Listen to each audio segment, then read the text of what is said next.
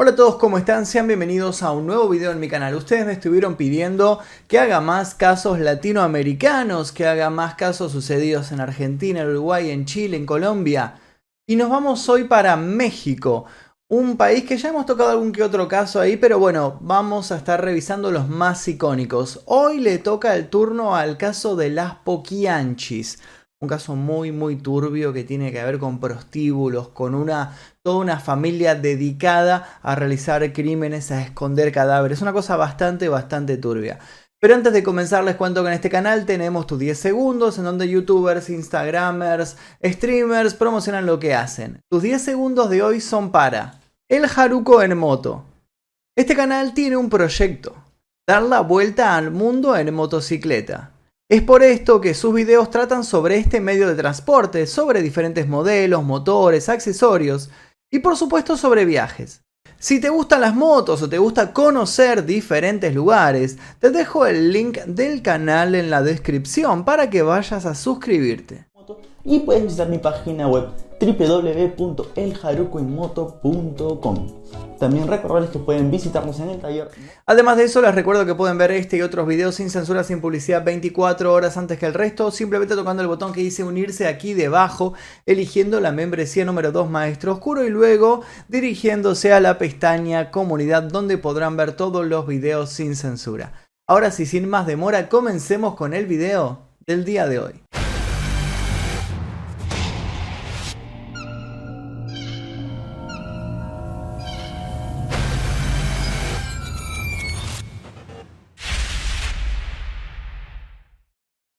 Corrían los años 60 cuando el semanario Alarma de México, un medio de tinte explícito y amarillista, pasó de una tirada de 140.000 ejemplares a una de 500.000. Todo gracias al morboso ímpetu con que cubrieron el caso de las hermanas González Valenzuela.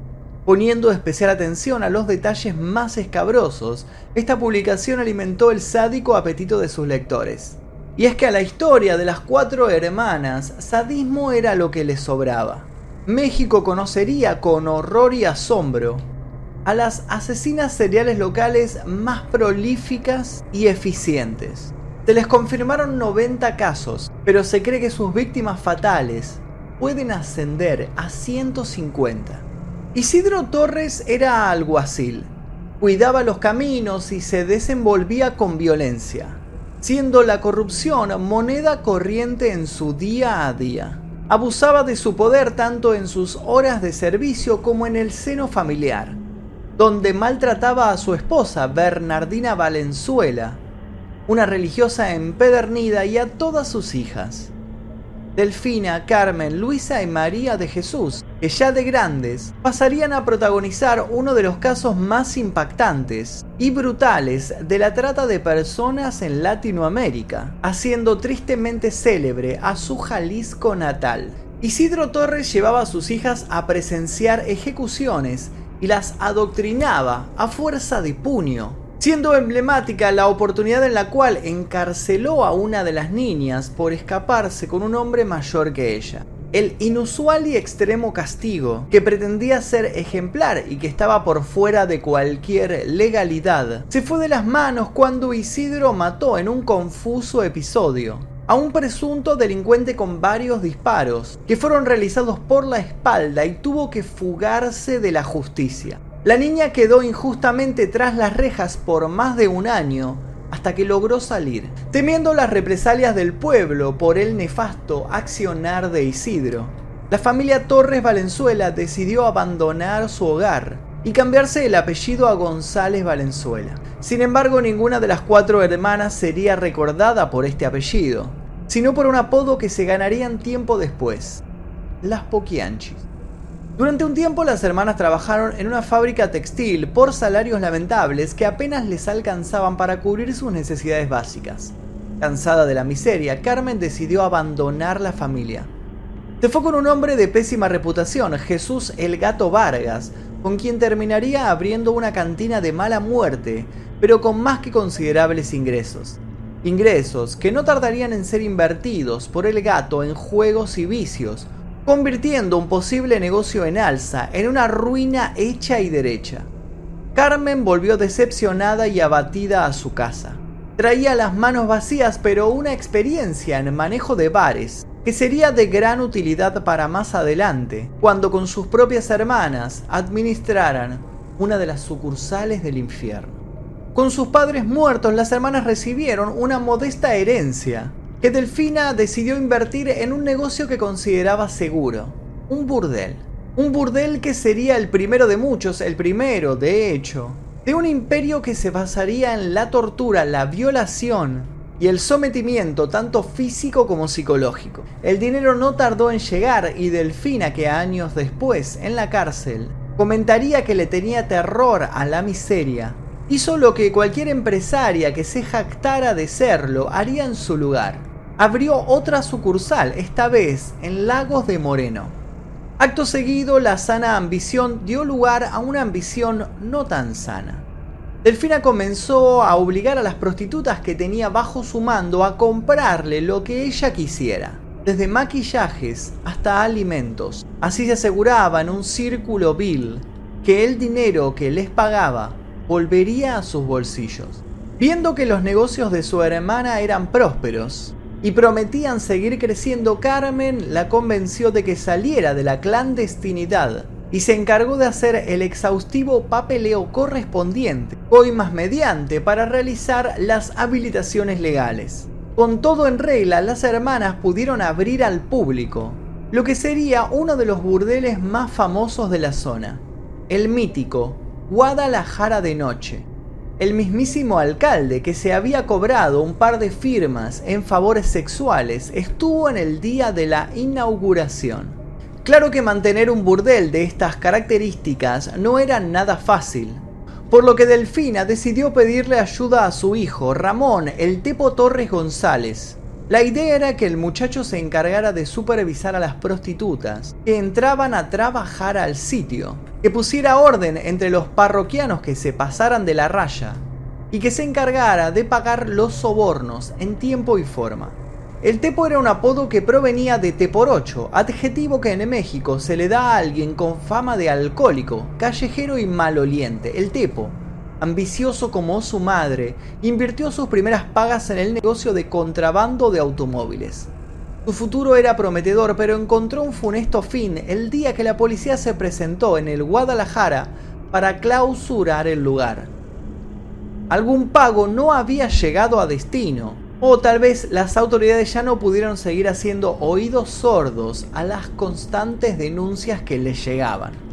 Lo cierto es que el Tepo, lejos de intimarse con la presencia de los uniformados, sacó su arma y los enfrentó terminó acribillado frente a la vista de Delfina, su madre. Según cuenta la leyenda, la mujer, sin derramar una lágrima, cargó un fusil y se dedicó a vengar a su hijo. Otras versiones dicen que contrató a despiadados sicarios para perseguir hasta la muerte a todos y cada uno de los involucrados en la muerte del Tepo. Tras estos altercados, Delfina y Carmen tuvieron que huir del lugar y se juntaron con María de Jesús, que también había invertido en burdeles, al igual que Luisa. Las tres juntaron sus ahorros y lejos de rendirse abrieron otro negocio, y otro. Uno de los últimos lugares que habían conseguido era antes una cantina perteneciente a un homosexual apodado el Poquianchi. El sobrenombre saltó a ellas, y aunque siempre lo detestaron, no pudieron sacárselo de encima. Incluso así se las mencionó en todas las portadas unos años después, cuando el terror era puesto en evidencia y todo México quedaba consternado. Aunque era evidente la oscuridad con la que las hermanas se manejaban, nadie sospechaba las cosas que realmente pasaban en los sitios que administraban. Todo empezó a salir a la luz cuando las Poquianchis, cansadas de progresivas clausuras, volvieron a unir fuerzas y compraron el rancho Loma del Ángel, el prostíbulo donde todas sus perversiones y su espíritu sangriento llegaría al clímax.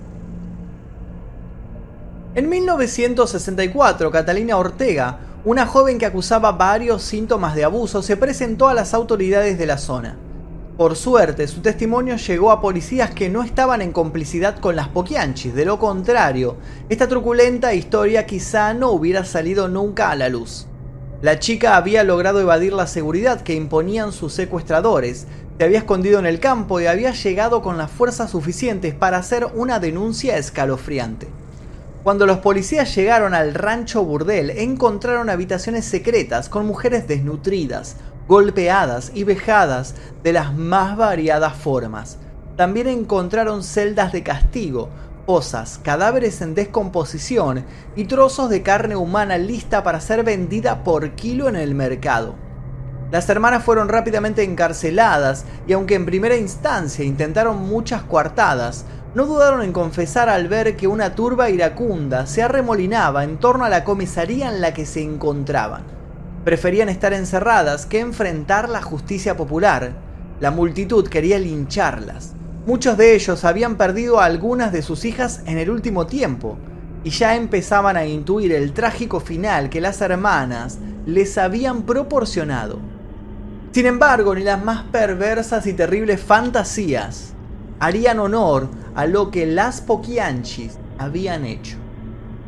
Las sucesivas confesiones dejaron a la vista un terrible entramado. Las hermanas y sus secuaces iban a pueblos rurales, aledaños, a buscar niñas de entre 10 a 13 años de edad.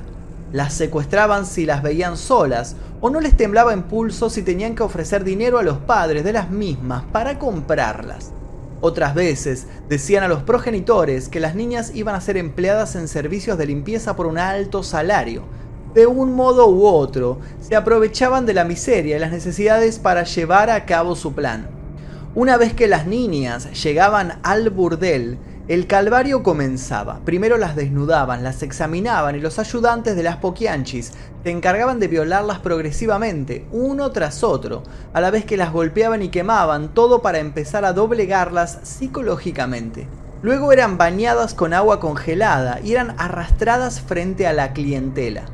Cualquier indicio de resistencia o cualquier desobediencia eran pagados con golpizas descomunales o incluso la muerte.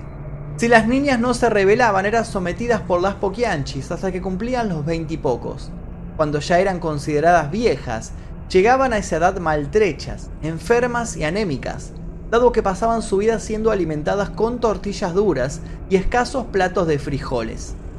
No solo eran esclavas sexuales durante toda su estadía en aquel pozo de la muerte, sino que también eran obligadas a ser sirvientas de las hermanas. Para este estricto control contaban con la implacable mano de Salvador el verdugo Estrada Bocanegra, que siempre llevaba consigo una madera con clavos oxidados para sacarle a las víctimas las ganas de escapar, quedarse o sublevarse. También era el encargado de llevar a las prostitutas viejas a cuartos secretos, donde las encerraban por varios días sin nada para beber o comer. Intermitentemente entraban a patearlas o torturarlas hasta que ya no podían ofrecer defensa. Entonces, con total calma, hacían una fosa en la parte trasera del lugar y las llevaban hasta allí. Las enterraban en vida. Las paladas de tierra oscura caían sobre los rostros horrorizados de las mujeres, que ya no tenían ni una pizca de energía para gritar. Algunas quizás hayan sentido alivio en este momento.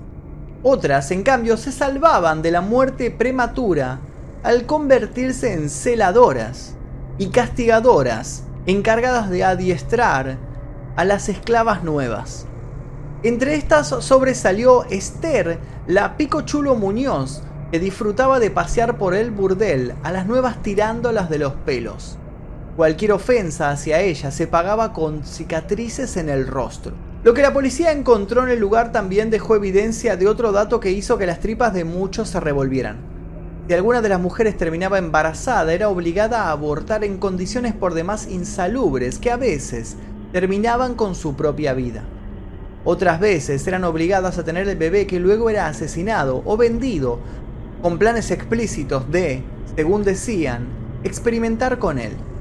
También se corrió el rumor por la época de que las Poquianchis hicieron un pacto con fuerzas oscuras del más allá para poder mantenerse impunes. Se dice que hacían pentagramas en el piso, sacrificaban animales, se bañaban con la sangre de los mismos y luego armaban escabrosas orgías que incluían zoofilia y necrofilia. Todo esto nunca fue confirmado por la justicia. De lo que no queda dudas es de que el principal pacto de inmunidad que las Poquianchis habían realizado era con militares, policías y políticos de la zona, que no solo hicieron la vista gorda a lo que sucedía, sino que muchas veces fueron clientes de las hermanas. Incluso se comprobó que las Poquianchi conseguían tarjetas de salud falsificadas para sus prostitutas otorgadas por la mismísima Secretaría de Salud. El escándalo, primero nacional y luego internacional, puso en jaque a muchos poderosos, y las hermanas tuvieron que ser trasladadas para que su vida no corriera riesgos. Se supone que las hermanas no mataron a nadie de modo directo, pero sus órdenes y sus burdeles significaron un centenar de víctimas. Fueron sentenciadas a 40 años de cárcel que no todas llegarían a cumplir. Se condenó a 13 mujeres más por colaborar con esta red y a 11 hombres por también estar involucrados. Carmen murió tras las rejas, en prisión. Luisa terminó recluida en un manicomio. Sufría constantes pesadillas en las cuales una muchedumbre terminaba con su vida. Delfina tuvo una muerte mucho más dolorosa. Una bolsa de 30 kilos de cemento cayó sobre su cabeza mientras se hacía una remodelación en la cárcel. Agonizó durante dos semanas antes de morir entre lágrimas. María de Jesús consiguió que su sentencia se redujera. Salió de prisión y nunca más se volvió a saber de ella. La historia de las hermanas fue llevada al teatro, al cine, a la pantalla chica y se plasmó en numerosos libros. Cuando este caso fue furor en prensa, aún no había una legislación relacionada con la trata de personas. Los lineamientos internacionales para combatir este flagelo social no se consolidarían hasta el año 2000, con la Convención de Palermo convocada por la Organización de las Naciones Unidas. Al día de la fecha hay mucho que subsanar, pero el caso de las Poquianchis deja en evidencia que nada de esto sería posible sin el visto bueno de los poderes de turno, que siguen viendo en la pedofilia y el comercio humano un manantial inagotable de dinero. Y hasta aquí el caso de las Poquianchis que tanto me han pedido, más que nada la gente de México, donde es un caso bastante popular. Espero que les haya interesado el desarrollo de esta cuestión y que sirva también para denunciar todas estas sociedades secretas, todos estos burdeles que trabajan en la clandestinidad amparados por policías, por políticos, por el gobierno de turno. Si les gustó, por favor, no olviden dejar su like, suscribirse si es que todavía no lo hicieron, activen notificaciones y les recomiendo un par de videos relacionados aquí al final para que vayan a verlos. Mi nombre es Magnum Mephisto, nos veremos seguramente en el próximo video. Adiós.